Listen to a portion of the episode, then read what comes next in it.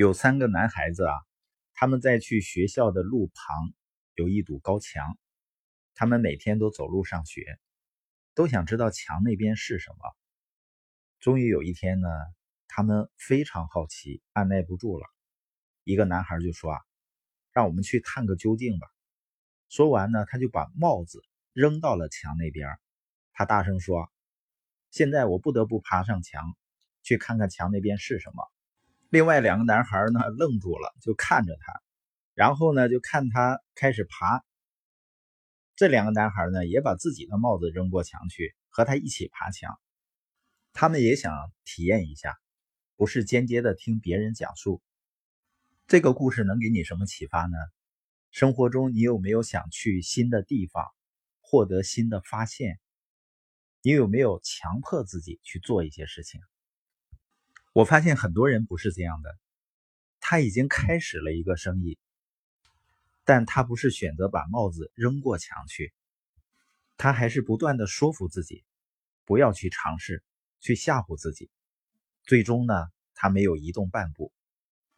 就像这个疫情期间，我呢把自己的水蛇腰吃成了水桶腰，我一称呢，脂肪率和脂肪都超标了。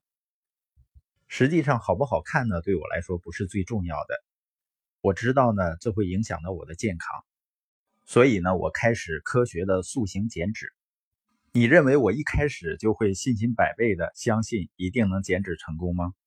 虽然我很相信这套塑形方案的科学性，但毕竟还需要管住嘴，还需要加强运动。当然呢，这个管住嘴好处是，并不需要饿着。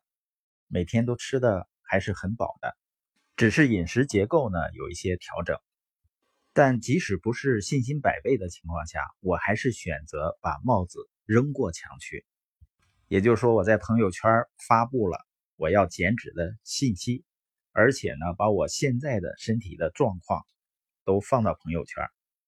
这个是什么呢？就是一个公众的承诺。有时一件事情，你只是自己悄悄的进行。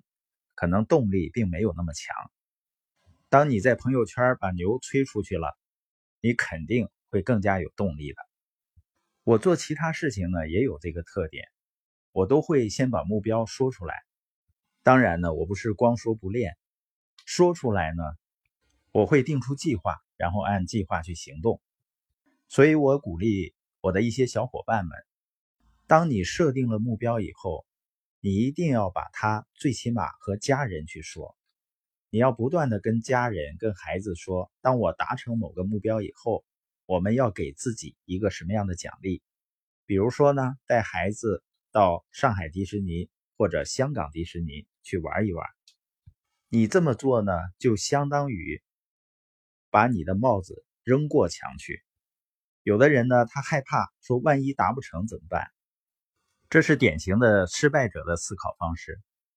你更要把帽子扔过墙去，然后你就会想：我一定要达成它。那么，对于今天听播音的你，我请求你把你的帽子扔过墙去。